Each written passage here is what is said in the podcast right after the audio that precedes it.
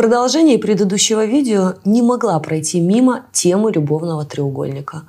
Так как я уже говорила ранее, статистика писем моих читателей сообщает, что 30% из них являются участниками связи на стороне. Сегодня мы рассмотрим любовные треугольники и другие геометрические фигуры под микроскопом и ответим на самые частые вопросы в этой теме. Что такое любовный треугольник и чем он отличается от квадрата или пятиугольника? С чего все начинается? Почему я попадаю в любовные треугольники? Почему для меня любовный треугольник стал бермудским? Какие последствия для меня при выборе модели геометрических фигур отношений? И почему он обещает и не уходит из семьи? И что меня ждет, когда он таки уйдет? В этом видео вы получите подробные ответы на все эти вопросы. Очень жду ваш комментарий и буду очень благодарна за лайк. Начну с важного.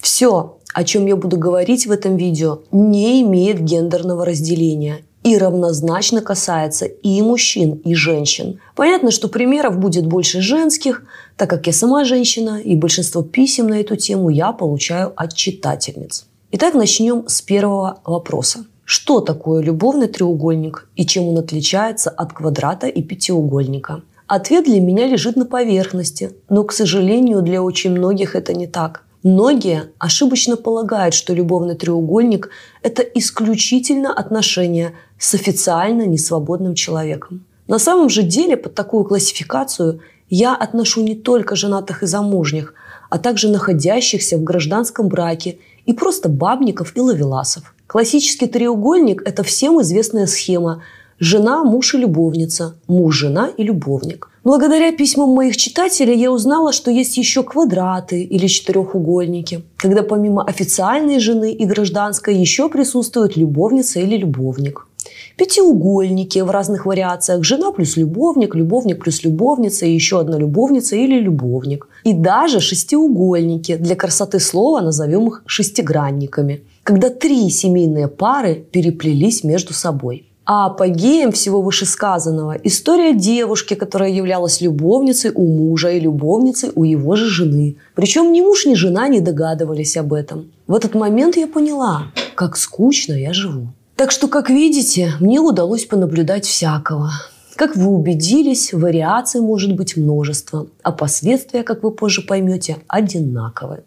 Поэтому предлагаю условно обозначить все виды отношений, в которых присутствует более двух партнеров треугольниками, включая отношения с бабниками, сексоголиками, донжуанами, лавеласами и пикаперами.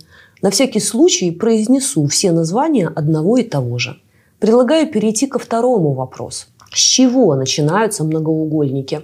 Начинаются они банально. Однажды двое встретились. Но, как вы понимаете, я решила ответить на этот вопрос не просто так, потому что человеческая, а чаще женская наивность часто доводит меня до безумия. Я многократно получала письма такого содержания. Я не знала, что он женат.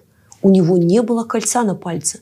Мы встречались 3-4 раза в неделю, а через полгода я случайно узнала, встретив его в парке с женой и детьми. Способов узнать великое множество. Расследование в интернете, печать в паспорте, общие знакомые, случайная встреча. Сам рассказал. Для чего я говорю об этом? Я не верю, что встречаясь с несвободным партнером в течение более чем двух недель, вы не замечали странностей. Поведение несвободного партнера явно отличается от свободного. Он периодически недоступен, не отвечает на звонки и сообщения, особенно по вечерам. В выходные он постоянно занят, праздники тем более. Его телефон всегда в беззвучном режиме, лежит экраном в стол или в кармане.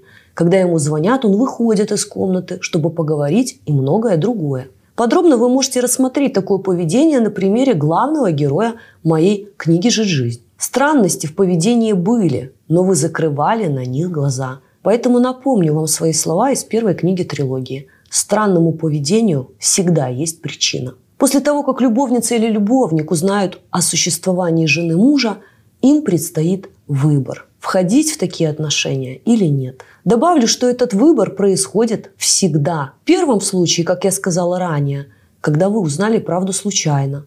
Во втором случае, когда ваш новоиспеченный ухажер прямо сказал об этом на первой встрече. Я женат, разводиться не собираюсь. Кстати, очень уважаю таких. Вообще иногда подумываю записать видео только для мужчин с рекомендациями, как вести себя с женщинами. Что думаете об этом? Напишите в комментариях. Вернемся к теме. Или третий вариант, который я называю «сказки Венского леса». Я женат, но мы с женой живем как друзья годами. Конечно, я ее уважаю, как мать своих детей и никогда не оставлю. И дальше кто на что гораст. От тирады на тему «какая она прекрасная женщина» до слезливой истории о том, что они с женой потеряли интерес друг к другу и договорились жить свободным браком. Вариации всех сказок Венского леса сводятся к тому, что с женой или мужем он или она не спят. Милые женщины и мужчины, ни одни отношения не продлятся более трех лет, если в них нет секса.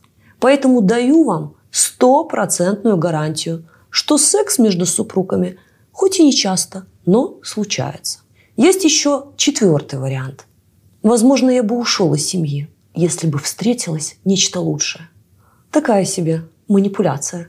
Давай, дорогая, старайся. Если будешь сверхстарательная, то, возможно, тебе повезет. Поэтому каждый любовник или любовница треугольника делают выбор – входить в такие отношения или не входить.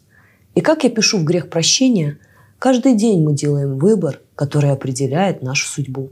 В итоге частое оправдание «повстречаюсь для здоровья» всегда заканчивается потерянными годами, и скоро я объясню почему. Перейдем к следующему вопросу. Почему я попадаю в любовные треугольники?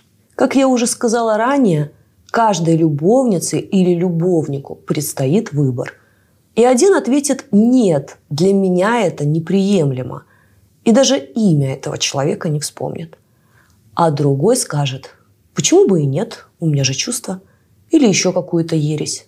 Для здоровья все равно сейчас одна, а вдруг он завтра передумает и многое другое. И вот здесь важно разобраться, Почему к одним несвободные партнеры могут подойти с таким вопросом, а к другим никогда? И, конечно же, ответ в нашем бессознательном, а именно в нашей модели любви, страхах и программах. Модели любви – это наше восприятие любви, которое зависит от того, как относились к нам наши первые эмоционально значимые близкие люди. Когда рождается девочка, она не понимает, что такое любовь и как должен обращаться с ней мужчина.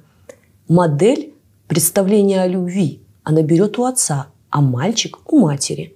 Я выделяю 8 моделей, но сегодня мы поговорим о двух. Эффективная модель. Отец или мать всегда были рядом. К вам относились так, что вы чувствовали уважение, доверие, заботу, тактильный контакт, потребность обнимать ребенка. То есть для таких детей любовь – это созидательное отношение. И влюбляются они исключительно в стабильных психических партнеров. К сожалению, в нашем обществе Такая модель – редкость. Но нам, чтобы ответить на поставленный ранее вопрос, интересна другая модель – отсутствующая. Она формируется, если у мальчика не было матери, а у девочки – отца. Как эта модель проявляется? Вы влюбляетесь в мужчин или женщин, которые эмоционально и физически недоступны. Это причина многих любовных треугольников. Или вы склонны влюбляться в тех, кто моложе вас на 20-30 лет, людей на других континентах, для вас любовь – это когда второй половинки нет рядом. И это ответ на вопрос, почему девочка с фиктивной моделью скажет твердое «нет» отношениям в любовном треугольнике, а с моделью отсутствующая легко войдет в подобные отношения. Подробно обо всех моделях любви вы можете прочитать в моей книге «Порабощение любовью. Как вернуть себе себя». И на моей странице в Инстаграм и в Фейсбук вы найдете очень много интересного контента, который мы никогда не обсуждали в YouTube. Поэтому присоединяйтесь. Ссылки на страницы вы легко найдете под этим видео. Вторым камнем, тянущим на дно отношений любовного треугольника, являются наши страхи. Страх одиночества, который часто прикрывается мыслью «все равно сейчас одна, повстречаюсь пару месяцев», Страх, что не будет лучше, заставляет давать этим отношениям шанс в надежде, что партнер примет решение уйти из семьи и, конечно же, программы. Например, если девочка наблюдала за матерью, которая много лет была любовницей, для нее такие отношения приемлемы. Ведь мать однозначно внушала ей оправдание подобного содержания. «Я не разрушаю семью, значит, не делаю ничего плохого. Мне не нужны отношения со свободным. Лучше уж любовница, чем сама. В купе неэффективная модель любви, подкрепленная страхами и программами, приводит к тому, что неожиданно для себя – вы становитесь любовницей или любовником. Ваш бессознательный код притягивает подобные формы отношений и заставляет вас в них входить. И по этому коду несвободный партнер бессознательно считывает с вас, что вам можно такое предложить. А далее вас ждет Бермудский треугольник. В следующем видео мы с вами подробно обсудим, к чему приводят треугольники и какой итог ждет любовницу или любовника. Поэтому обязательно подпишитесь на канал. Благодарю за ваши лайки и комментарии. И напомню, что вы всегда можете поблагодарить канал, перейдя по ссылке в описании.